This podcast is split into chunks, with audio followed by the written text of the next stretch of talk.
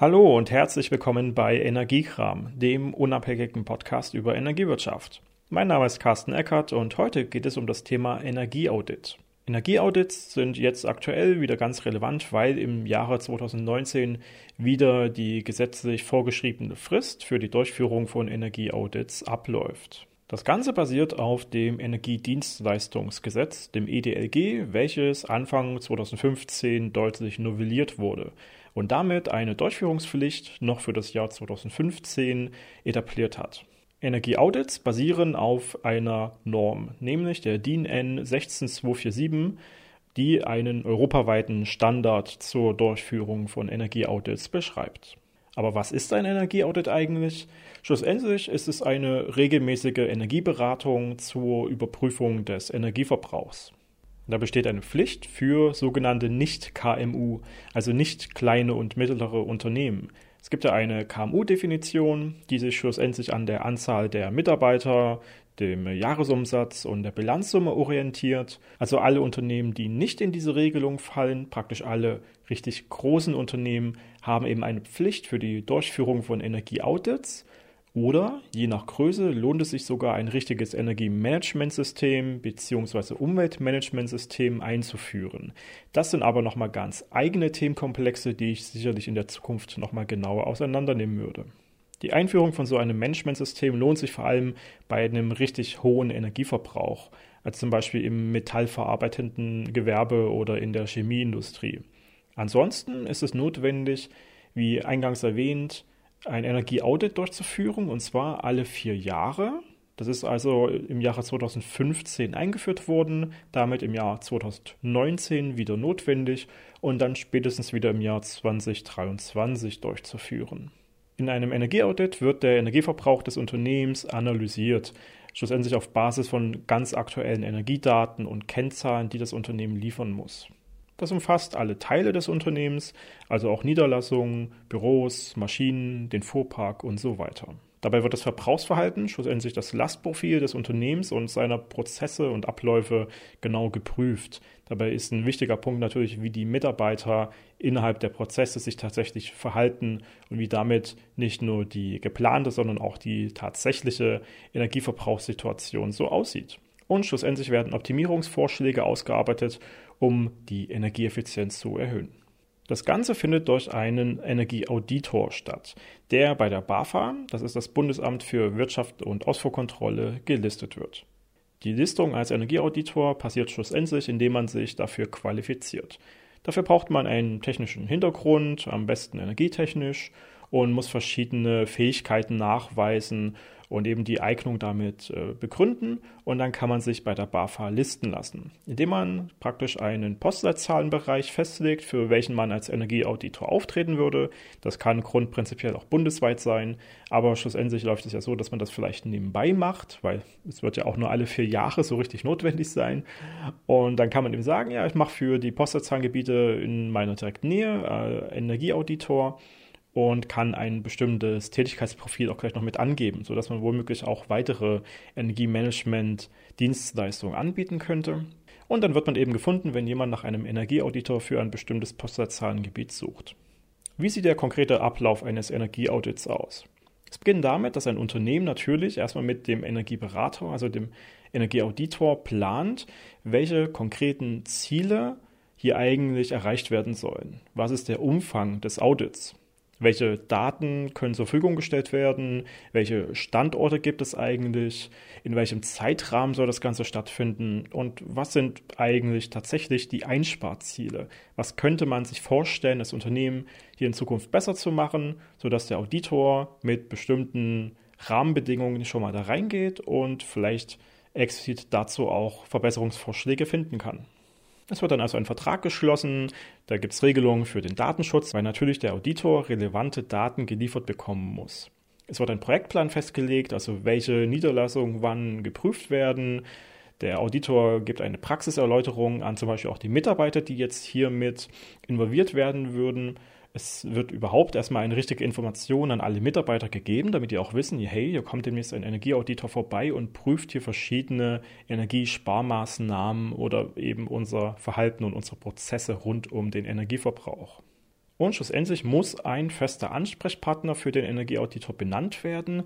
Das bietet sich natürlich an, wenn es schon einen Energiemanager gibt oder jemand, der sich zumindest mit den technischen Rahmenbedingungen rund um das Energieverbrauchsverhalten im Unternehmen auskennt. Der Energieauditor bekommt jetzt also die verschiedenen Daten, die er braucht, geliefert und wird sich jetzt erstmal in seinem Büro mit der Datenerfassung beschäftigen. Das heißt, die bereitgestellten Daten werden ausgewertet und relevante To-Dos abgeleitet. Das heißt, er prüft jetzt schon mal, was muss er später in seiner Vorortbegehung machen, damit er hier am Ende die bestmöglichen Ergebnisse rausbekommen kann. Diese Daten umfassen dann also zum Beispiel auch Mitarbeiterinformationen, Arbeitsabläufe, also Prozessabläufe, die geplanten Änderungen, die energierelevant wären, also Fuhrparkserweiterungen, neue Maschinen und so weiter, bereits durchgeführte und für die Zukunft geplante Energieeffizienzmaßnahmen, die Energielieferverträge, die das Unternehmen hat und dazu noch Daten rund um den bestehenden Energieverbrauch und die Energiekosten, die so anfallen. Nachdem der Auditor diese Daten für sich aufbereitet hat, geht er in die Vorortbegehung. Das heißt, er prüft tatsächlich in den Niederlassungen und Büros den energetischen Ist-Zustand. Er erfasst das Nutzerverhalten, also prüft, wie die Mitarbeiter sich so verhalten rund um energierelevante Faktoren. Das kann zum Beispiel das Standby-Verhalten rund um elektronische Geräte umfassen oder auch die Lichtnutzung und schlussendlich erhebt er die konkrete elektrische oder thermische Leistung der Anlagen, die in den Niederlassungen verbaut sind. Neben dieser Beobachtung und Erhebung geht es aber auch in eine ganz konkrete Befragung der Mitarbeiter. Welche Verbesserungsvorschläge haben diese?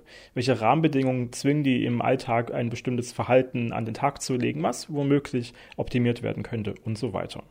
Diese Vorortbegehung muss grundsätzlich an allen Standorten durchgeführt werden nur dann, wenn es eine wirklich sehr, sehr hohe Anzahl von Niederlassungen, zum Beispiel bundesweit verteilt gibt, dann kann man mit einer bestimmten Berechnungsformel eine Stichprobe aus den Niederlassungen ziehen und dann müssen eben auch nur diese geprüft werden. Die muss natürlich repräsentativ für das restliche Unternehmen sein und dann reicht das auch, um Maßnahmen und Ziele und Potenziale für das gesamte Unternehmen abzuleiten.